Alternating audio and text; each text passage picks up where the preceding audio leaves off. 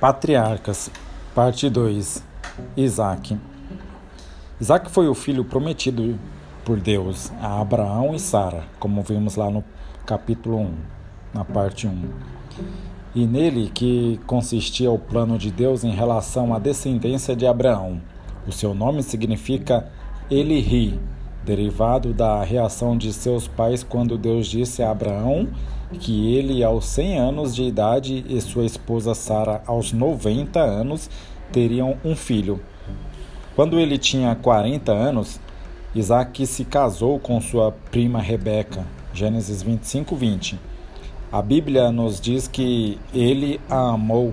Assim foi Isaac consolado depois da morte de sua mãe. Gênesis 24, 67.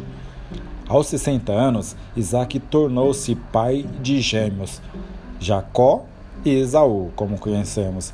Enquanto Isaac favorecia seu filho mais velho, Esaú, o favorito de Rebeca, era Jacó. Então vemos aqui que Isaac favoreceu seu filho mais velho, Esaú. O favorito de Rebeca era Jacó. Isso causou grande rivalidade dentro da família e levou Jacó, o filho mais novo, a receber a herança e bênção de seu pai que deveriam ter ido para Isaú, o filho mais velho. Depois que Isaac e Esaú foram enganados por Rebeca e Jacó, Isaac ficou ciente do engano, mas não pôde revogar sua bênção sobre Jacó. Gênesis 27. Rebeca soube do plano de Esaú para matar Jacó após a morte de Isaac e convenceu Isaac a enviar Jacó ao seu irmão Labão para encontrar uma esposa entre seus parentes. Isaac é, novamente abençoou Jacó antes de mandá-lo embora, orando para que Deus desse a Jacó a bênção dada a Abraão. Isaac morreu com a idade de 180 e foi enterrado por ambos os seus filhos. Deus afirmou o seu pacto com o filho de Isaac, Jacó, a quem ele renomeou Israel. Apesar da maior parte de sua história não ter tantas lições que possamos aplicar às nossas vidas, desde a reflexão anterior, percebemos que Isaac sempre teve seu coração entregue à vontade de Deus, sempre obediente aos seus pais, obediente a Deus. Quando descobriu que havia sido enganado por seu filho Jacó, ele aceitou e se submeteu ao que reconheceu como a vontade de Deus, apesar de ser completamente contra a tradição aceita na época. Assim como Isaac, também devemos lembrar que os caminhos de Deus não são os nossos caminhos e os seus pensamentos não são os mesmos que os nossos. A história de Isaac também demonstra a fidelidade de Deus às suas promessas. Ele havia feito uma aliança com Abraão e continuaria a sustentá-lo com Isaac e com o filho de Isaac, Jacó. Foi Isaac quem Deus escolheu para continuar a linha da aliança, a mesma linha que produziria o Messias, Jesus. E por muitas gerações a nação judaica descreveu seu Deus como o Deus de Abraão, Isaque e Jacó. A vida de Jacó começou em rivalidade com seu irmão Esaú. Esaú tornou-se um bom caçador e adorava estar no campo, enquanto Jacó era um homem pacato pacato, cuidava do rebanho e habitava em tendas. Gênesis 25, 27. Esaú era o favorito de seu pai, pois Isaac amava a caça, enquanto Jacó era favorecido por sua mãe. Gênesis 25, 28. Esse favoritismo destrutivo seguiria a família até a próxima geração, mas notavelmente com o filho de Jacó, José. Com a visão de Isaac enfraquecida, Rebeca planejou para enganar Isaac e ele passar as bênçãos de primogenitura a Jacó. Esaú jurou que o mataria após a morte do pai, mas Rebeca se deu conta do plano de Esaú, advertiu Jacó e disse a Isaac que Jacó deveria encontrar uma esposa entre seu próprio povo. Então Isaac enviou Jacó para o seu tio Labão, o qual vivia em seu lar ancestral de Arã, Gênesis 27, 43. Durante a jornada de Jacó, ele teve um sonho de uma escada para o céu com Deus no topo e anjos subindo e descendo. Essa imagem é espelhada nas palavras de Jesus ao seu discípulo Natanael, lá em João 1, 51. Deus deu a Jacó a certeza de sua presença e reiterou sua promessa a Abraão, Gênesis 28, do 13 ao 15. Como resultado dessas experiências, Jacó renomeou o lugar Betel, que significa casa de Deus, e jurou servir a Deus.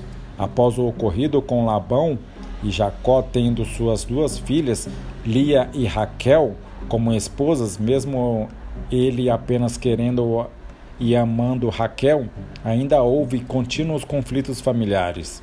Após vários conflitos de rebanho e bens entre Labão e Jacó, ambos acabaram se separando depois de fazerem um juramento de, de não invadir as terras um do outro. Em seguida, Jacó teve que enfrentar seu irmão, Esaú, a quem tinha tomado a bênção do pai em seu lugar. Embora 20 anos tivessem se passado desde a última vez que se viram, a lembrança de, da ameaça de Esaú de matar Jacó nunca havia deixado. Gênesis 32, 11. Jacó orou a Deus para salvá-lo, lembrando-lhe que ele havia enviado Jacó de volta à terra de Abraão e prometido fazê-lo prosperar e seus descendentes numerosos. Gênesis 32, do 9 ao 12.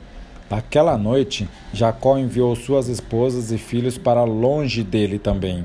Enquanto sozinho, no meio da noite, com medo de sua vida, Jacó lutou com um homem que mais tarde ficou sabendo que era Deus.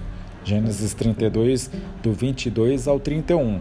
O homem tocou no quadril de Jacó, deslocando a junta da coxa. Mas no dia seguinte, Jacó ainda se recusou a deixar o homem ir. Ele pediu uma bênção e foi dito: Já não te chamarás Jacó, e sim Israel, pois como príncipe lutaste com Deus e com os homens e prevaleceste. Gênesis 32, 28. Jacó perguntou ao homem seu nome, perguntou ao homem seu nome, então entendeu que ele era Deus. Jacó nomeou o lugar Peniel, reconhecendo que tinha visto Deus. E, mesmo assim, Deus havia poupado a sua vida. Esta luta e mudança de nome marcaram um novo começo para Jacó. A reunião com Esaú não foi o ataque que temia, e sim pacífico. Mas Jacó conseguiu com que um tomasse uma rota diferente do outro, pois não confiava em seu irmão, estando junto com ele.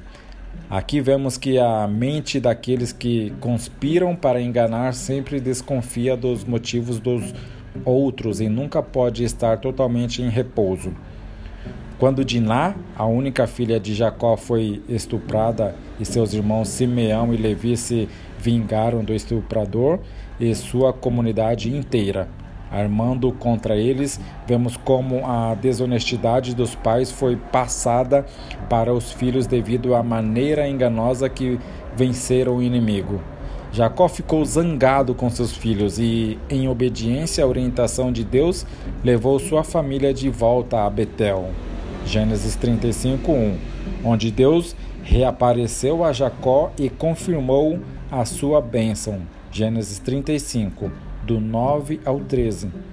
No encontro de Jacó com Deus, ele recebeu a promessa de que reis e muitas nações viriam dele e que a terra que Deus prometera a seus antepassados, a seus antepassados, seria sua herança. Lá em Gênesis 35, do 11 ao 12. Jacó e sua família depois se mudaram de Betel para Éder, no caminho, Raquel deu à luz seu segundo filho, o décimo segundo de Jacó, nomeado Benjamim. Raquel morreu no parto. Jacó reuniu-se com seu pai, Isaque, e quando ele morreu, tanto Jacó como Esaú o enterraram. Jacó morreu no Egito e foi embalsamado a pedido de José. Gênesis 49, 29, 50, versículo 3. José e seus irmãos levaram o corpo de Jacó de volta a Canaã para ser enterrado ao lado de Abraão, Sara, Isaque, Rebeca e Lia. Antes de sua morte, Jacó abençoou seus doze filhos. São várias as semelhanças nas vidas de Abraão, Isaque e Jacó. Percebemos a importância da família e a influência dos exemplos através dos enganos e favoritismos. A fé, as bênçãos e a, res, a reconciliações prevalecem em suas histórias. Deus sempre leal em suas promessas, realiza seus propósitos através de pessoas pecadoras que creem nele, renovando-as apesar de termos padrões pecaminosos. Em Cristo podemos encontrar o perdão e o poder de vencer. O nome de Jacó enganador parece caracterizar muito da vida dele.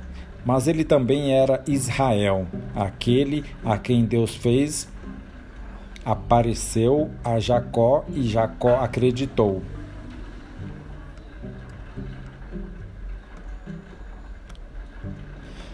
Nas promessas de Deus, apesar das falhas de Jacó, Deus o escolheu para ser o líder de uma grande nação que ainda hoje leva o seu nome.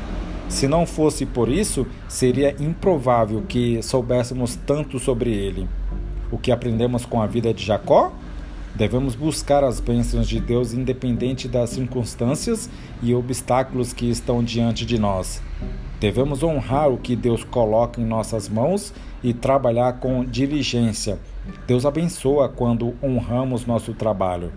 Nas dificuldades, temos que confiar em Deus, nos achegar a Ele e lembrar de Suas promessas e agradecer por tudo que Ele é para nós. Deus quer que reconhecemos nossos erros. É como se Deus dissesse: Você quer ser abençoado? Mas quem é você? Qual o seu nome? É quando olhamos para nós mesmos e vemos quem somos. Jacó significava enganador. Jacó respondeu quando Deus o perguntou. Assim Deus mudou seu nome e o abençoou. E que o que importa para Deus é o que nós somos e não o que fizemos. Louvar ao Senhor porque ele é bom, porque a sua misericórdia dura para sempre. Salmo 101,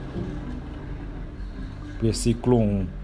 Em suas experiências com Deus, vemos que Jacó teve seu caráter transformado de oportunista e enganador, passou a ser humilde e sofredor, paciente, longânime e altruísta.